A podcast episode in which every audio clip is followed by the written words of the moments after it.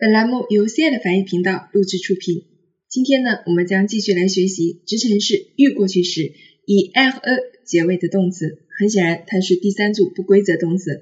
我们来看今天的第一个例词，matter 也是一个很万能的动词啊。我们曾经讲过它的用法，它的过去分词也比较特殊啊。我们要把它变成 me，me。好的，让我们一起来变位。它的助动词是 avoir 变成 l'imparfait。J'avais mis, tu avais mis, il avait mis, elle avait mis, nous avions mis, vous aviez mis, ils avaient mis, elles avaient mis. 好了，针对于这个动词啊，它的过去分词 me 有没有可能读成 means 呢？我们来看一下，它是 avoir 做助动词，所以它不会和主语做性数配合，但是它非常有可能和它的直接宾语前置以后进行配合啊。那这样的话，它就有可能会读成 means 了。如果涉及到配合的情况，请大家一定要注意读音上的变化。好了，met 这个动词其实我们之前是有提到过的啊，它主要的意思是放置，当然它可以跟很多的词构成一些使用的词组，然后含义上呢也会有所区别。那我们先来看一下它放置的这样的一个含义，我们来看一句，Je n'ai pas pensé que tu avais mis le stylo là。Je n'ai pas pensé que tu avais mis le stylo là。我没有想到你把笔放那儿了。好了，放置笔这个动作是在想到之前发生的，所以放笔呢，我们就遇过啊，然后想到我们会用的是 le passé composé。On croyait qu'il avait mis cette somme à la banque. On croyait qu'il avait mis cette somme à la banque. 人们相信他把这笔钱存在银行了。croyait 的原型是 croire，认为啊，表示当时人们的那种状态，所以我们用 l'imparfait，然后。Qu'il avait mis 啊，这用的是预过，因为它是在这之前把钱放在银行的。这里的钱并没有用我们所熟悉的 l'argent，而是用的 sum，sum 表示一笔钱这样一个意思。那其实 met 后面如果加钱的话，我们也可以把它翻译成存储啊，把钱存下来这样。有一种说法呢，我们会这样来表达：met de l'argent de côté，意思就是说把你的钱放在一边啊，攒钱的意思。此外，met 还可以表示一个人物的穿戴啊，比如说他今天穿着怎么样，上衣、裤子、衣帽都可以用 met。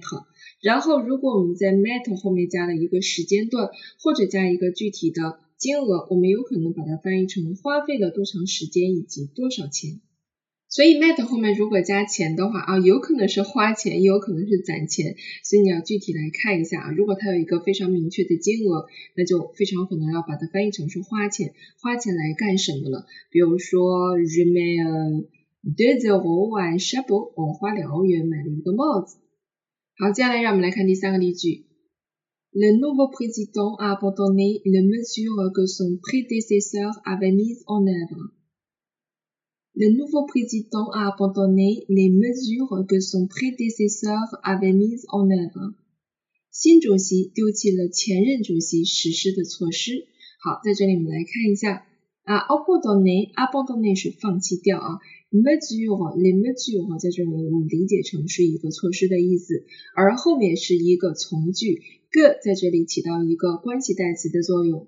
Les mesures 呢，做后面从句的一个直接宾语，对吧？它应该是动词 met 的一个宾语。les mesures 这里用到一个词组啊，叫做 mettre en œuvre 什么什么实施什么啊，实施什么措施？那么这个措施啊，它相当于是 met 的一个直宾，它被当成了一个先行词放在了动词前，因此我们看到了 me 会进行配合，它加了 es。因为 mesur 是阴性复数，所以发音上也有变化。Avait mis 这些小细节呢，都是我们在过去时态当中经常会忽视掉的性数配合，包括在语音当中这样的一个读音的改变啊，大家一定要特殊注意一下。此外呢，再跟大家说一个关于 met 的一个常用词组，就是它翻译成开始做某事儿。虽然我们这个 met 它单独拿出来是没有开始的意思，可是当它用在 se mettre à faire quelque chose 或者是 quelque chose 的时候，它就翻译成开始做某事儿了。这是一个固定词组搭配啊，所以我们要把它的固定词汇一起背下来，se mettre à。好，接下来让我们来看今天的第二个动词 s u b e r g 这是一个带有自反代词 so 的代词是动词。那 bear 的话，之前我们是有举过例子的，它是把 l 和 e 去掉，变成字母 u，过去分词呢就是 beardu。由于带有自反代词，所以它的助动词应该是 at。这个时候我们还需要注意一下，它会和自反代词进行省音和连诵。我们一起来变位 ：Je m'étais perdu，tu t'étais perdu，il s'était perdu，elle s'était perdu。Nous nous étions perdus, vous vous étiez perdu. Il s'était perdu, elle s'était perdue. 有 at 做助动词的时候，我们的过去分词是要和主语保持一致的啊，性数配合。但是这个词加上 a 或者 as，它的翻译都没有任何的变化。 bad 的意思其实蛮多的啊，如果单独拿出来用的话，它是翻译成失去了、丢掉了，或者是浪费了什么，甚至是输掉了一个什么赌局啦之类的，我们都会用 bad 的。失业呀，我们可以用 bad 的。什么东西丢掉了啊，bad 的。浪费时间了，bad 的。输掉比赛了，哎，我们也可以用 bad 的啊，所以它意思是蛮广泛的。那它带有自反代词的时候，so bad 的，我们经常来指的就是。迷路了，消失了。好，我们一起来看例句。Elle s'était perdue dans la foule quand je courais du café. Elle s'était perdue dans la foule quand je courais du café. 当我跑出咖啡馆的时候，她已经消失在人群中了。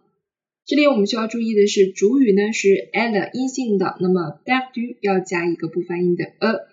Full 是表示非常非常多的人，beaucoup beaucoup de monde，我们就可以用 la foule 这一个词就可以表达了。当 la foule 就是在人群中。je courais，courais 的原型是 courir，奔跑的意思。du café 翻译成从咖啡厅，这个 du 呢是 de le 的组合。je m'étais perdu dans les nuages quand le professeur m'a posé une question。Je m'étais perdu dans les nuages quand le professeur m'a posé une question。老师提问我时啊，我正在发呆呢。哎，看一下发呆的表达啊，叫做 se perdre dans les nuages，这个很形象是吧？在云彩里失踪了。这个表达大家可以记一下哈，se perdre dans les nuages。Je m'étais perdu dans les nuages。当老师向我提问的时候，那么我是先发呆的，然后老师才向我提问。所以发呆呢，用的是预过，然后向我提问这样一个动作，用的是 le passé composé。m'a posé，请注意这个 m e 撇，它是一个间接宾语前置，这个是由 posé 的一个词组带过来的啊，叫做 posé quelque chose à quelqu'un，向某人提出什么啊。Ensuite。Il m'a montré le quartier où il s'était perdu. Il m'a montré le quartier où il s'était perdu. 他们给我指了他们迷路的那个街区。Il m'a montré 只是一个动作，对吧？给某某人指出什么叫做 montrer quelque chose à quelqu'un。所以我们看到这个 m 一撇，它也是一个什么间接宾语称代词啊？后面加了一个从句。The quartier 是做后面从句的一个地点状语，因此我们这里的关系代词是需要用 où 来连接的。先行词做后面从句的地点状语。Il s'était perdu，注意一下，perdu 后面要加 s。好了，那么我们今天的动词变位小微课呀就到这里了啊。大家今天呢作业稍微有点多，除了完成我们普通布置给大家的时态填空，还有收看我们今天的课程文本。